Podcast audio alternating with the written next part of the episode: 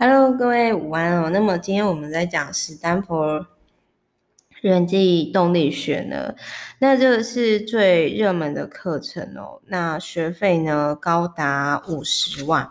那这个作者呢，就是他其实也跟，就是他跟妻子居住于加州的伯克莱，然后呢，就是他也担任过非常多盈利跟非盈利的顾问跟专案指导人。那他这里就是我想要跟大家分享是说，就是我觉得这一本书呢，会让我特别有共鸣的是，他有提到说，呃，请问你目前的人际关系是有毒的人际关系呢，还是说是超凡的人际关系？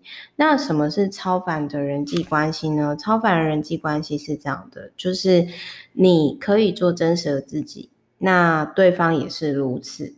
那你们都愿意互相展现自己脆弱的一面，然后你们都相信自我揭露不会变成对方拿来攻击的把柄。你们可以对自己坦诚，你们可以用建设性的方式处理冲突，你们都投入彼此的成长跟发展。那他在这里就有提到说呢，就是做你自己吧，因为其他角色已经有人演了。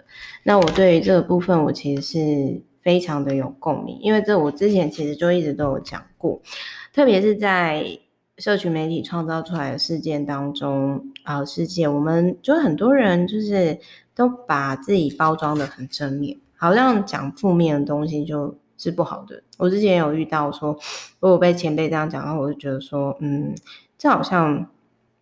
不对，这样子。那他这一本书呢，其实是真情流露之父跟真情流呃流露女王，然后展现，结果就是大受好评。那他有提到说呢，就是当初会开这本这个这一门课，是因为就是他们的伴侣都有对他们说，你自己教这些东西。但你为什么不照着做呢？你开始做不是更好吗？所以就是这一门课在 Stanford 就是上市之后，哎，就是反正就是非常热门的课。那他有提到就是说，嗯，其实很多人很少会去思考，就是说，哎，那个我们遇到敌人了，那那个敌人就是我们自己。所以，如果你在做一件事情的时候，好，比如说，为什么我瘦身一直瘦不下来？是不是我的敌人是我自己？那为什么我一直成为我瘦身的敌人？是不是其实潜意识里我并没有那么想做这件事情？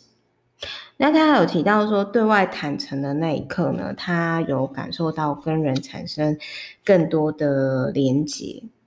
那有一句话的谚语是这样的，就是说理解一切就是谅解一切。当然不太可能很快就跟对方分享自己的一切，因为我们在揭露某些私私人讯息的时候，很容易会被人误解。那也或许有些人会因此批判你。嗯，他其实也有提到说，情绪为什么会恶名昭彰？因为我在其实我会建议说，真的在情绪的当下，不要做出让。重大决策或是让自己后悔的事情，但是呢，如果太过孤僻，导致于别人无法了解真正你，我觉得这也很吃亏。那揭露他有提到说，为什么有时候多比少更好？这个我之前在几本书里面都有提到，但他这一本书有数据化，就是说你可以先百分之十五 percent，然后去揭露自己。然后就是揭露自己以后，然后你看可否就是建立安全感，然后再渐渐的，就是去增加。那另外还有就是说，你今天可否真的有没有想要完全理解对方？你是不是真的对对方好奇？那这真的其实也是很重要的。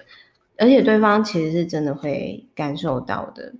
那他还有提到说，在沟通上，不是说你一直掌握主控权，你如何让出影响力给对方好？比如说，嗯，让别人打断你的发言，别人不同意自己的时候就退缩，逃避冲突，不给对方回馈意见，认为是自己的问题，很在意自己是否被喜欢，把自己的看法重要性降到最低。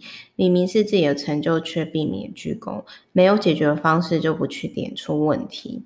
这个就是让出影响力的过程，特别是女生很容易在父权社会下，男性的主导职场当中更容易这样，但。就会很容易造成说，我们心中有不满却不说，或者是不敢说，然后就变成怨怼。他变成怨怼之后，你对这个人你有不满又不敢说，然后就变成说你会在他后面扯他后腿。那他就有提到说，如果你今天常用消费某个人的方式表达不好笑的事情，这个其实没什么正面的效果，然后到最后就是两个人敌意就越来越深。所以他有提到说，回馈意见是成功最重要来源，就是针对具体的行为去回馈意见。好，特别是比如说他有提到说，嗯，我们觉得被攻击或被误解或贬低，这是很正常反应。但是当你心生防备的时候，就会变更紧张，然后没有办法去。解决问题，比如说我们可能就会反驳说不，我们没有，或者是第二个就会说我会这样是因为你先做什么什么什么什么事情。那特别是他其实在举的很多的个案当中，我觉得这本书的经典是他举了很多个案啊，比如我举个例子，比如说他有提到说。呃，我气炸了，不确定这个时候自己会说出什么话，特别是男生，因为男生很容易就是不能表达自己的脆弱，所以一旦爆发出来讲话就会非常难听，会很伤人。那我曾经在商场上、职场上，我也曾经遇到过。然后他这一本，他他有提到说，其实当吵架完之后，到修复阶段是很重要的。最好是越快修补越好，而且我觉得像情侣来说的话，嗯，我很尝试，就是我自己很常状况是，就是说我我比较不会就是气到隔天，就如果可以的话，我们都会希望说尽可能是当天吵吵架，当天就和好。那他有提到说，除嗯，这里就是升起防备心。跟为自己辩护两者的差异，就是他有去解释这个部分，然后他还有提到说，比如说他在某一个个案，他就这一本书就有提到，我我看了之后，我觉得嗯很感动，因为这是我以前不会讲的方式，比如说他就有提到说，我有点担心。如果我是你，我现在感觉会承受不住。你是处于现在的状况吗？如果我们先休息一下，晚点再回来谈，会不会好一点？就没有被对方的情绪所引导走。因为有时候很多沟通上会发生很多问题，比如说让那个不满就是无限蔓延，然后攻击来攻击去，互推责任，然后没有说出自己的感受，没有尝试去。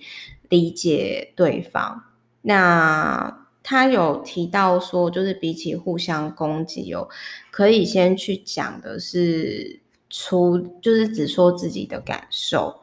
那第二，或然后或者是说处理当下发生的事情，并且聚焦在未来，然后同时要自我反省。比如说，我在这本书上面，我看到我我讲我很有共鸣的部分，就是。呃，我觉得被人伤害的时候，我很难放下厌恶感，我很难说出自己感到受伤，然后我也很难说出我很抱歉哦，然后我也我不知道怎么让对方知道说，比起我，他们应该负起更多责任。那所以，特别是我相信很多人会跟我一样，就是说，我们也许在生气的时候，我们不知道怎么去面对贬低我们的人。即使我们不是心怀恶意啊，但是很多时候那个情绪来这样子，实在是会无法处理事情。那还有就是说，像我举个例子来讲，日本日本人会觉得炫富是一种缺德的事情，所以他们很低调。那这本书里面有提到一个叫米娅，就说啊，我不想要向那些有成就的人炫耀，可是我又想分享好事。所以我只能跟少数的朋友分享。因为，但是这会矛盾点就是说，像那个米娅，她在分享自己的成就，反而会觉得很脆弱，因为她担心她的好朋友会觉得她很自满。那还有就是在这本书里面，我也看到是说我我好像很难很直接的去讲说，我真的不知道该怎么帮你，亲爱的，我真的很很爱你。那反正其实这本书它有很多的状态，就是它有提到说不要害怕可怕的冲突。就是，但是也不要压抑自己的感受。你可以跟对方讲自己的感受，但是不要去攻击对方。好，举个例子来说，他就说，呃，有一对情侣在为了钱吵架，他就举例说，我可以理解你对钱的担忧，也很支持你的想法。但是我们家跟你们以前完全不一样啊，而且我们找就是我们找托婴不会让我们破产，呃，不会让我们破产。我非常愿意支持你，但是拜托你也要支持我。就就很像说，他说不要争执，就是别让太阳比争执早下山，就是意思就是说，吵架要早早和好的部分，这样子。那还有就是，其实，在冲突的时候，不要做人身攻击，以免气氛更紧绷。时时觉察自己的情绪，并且有效利用情绪，然后对对方好奇，然后可以询问他们怎么了，这样子。那。他还有提到，就是说，嗯嗯，就是他他这里就是有提到说，就是沟通上啊，就是会有哪些陷阱。好，比如说有些人就会在面对冲突的时候，就是说你是对的，我是错的，但是他们可能就是。想要很快下结论，但是没办法聚焦在用双方满意的解决方式化解问题，或者是对解决方法争论不休，但是都没有考虑到对方基本需求，就是把意见当成事实看待这样子。那还有就是彼此互相下指导棋。哦，反正我我觉得我刚刚讲的不好意思，我刚刚讲的可能就是有点乱，但是我这边我要再收回来，就是说这一本书所讲的超凡的关系，呃，我我其实很心动，就是我其实现在我多数的人际关系大概就是。超凡人际关系，因为去年那个时候受到黑粉攻击的时候，我就开始断舍离嘛。那我在多数的 VVIP 关系当中也是，就是第一个，我尽可能做真实的自己，而 VVIP 也是。然后就是在我们讨论层面当中，VVIP 都愿意跟我分享他可能不是那么自信的一面，或者是他真实的一面。然后第三个，呃，我也是。然后第三个就是我们互相揭露，但我也不会拿来攻击。彼此，第四个就是在我觉得适当的揭露上，我们是彼此坦诚的。然后第五个，我们用有建设性的方式处理冲突。我是说，多数时候，然后我也还在学，我也没有做得很好。然后第六个，我们投入彼此的成长跟发展。那所以史丹佛人力动力呃人际动力学呢，不好意思，我今天没有讲到太好，但是我个人是觉得说他在对不同的个案的选择的方式，然后我觉得是这一本书，就是他所讲的超凡关系是让我会心动。我也希望说，就是除了呃我自己或者是今天听到分享的人，多数的时候我们的关系人际关系。都是超凡的人际关系。好，那也祝福大家，因为我因为我觉得人际关系真的很重要啦。就是，嗯，我先喝一杯水。不好意思，刚刚有声音，就是因为多数的时候，就是反正我觉得这本书就是看完之后我心动，就是说，呃，我要让我周遭最重要，比如说结合一百五十定律，我要跟一百五十人以上有超凡的。人际关系，然后呃，就是多数的时候人，我们人际关系这样。那因为很多人的问题都是人际关系出问题。那如果我们的人际关系搞定人际关系，我们的人际呃，我们的人生大概就没什么问题了，对吧？好，那所以今天就这样。那也希望就是这本书对大家的人际关系能有所启发。但毕竟呢，它在美国，可能对于台湾有些还是不是那么接地气。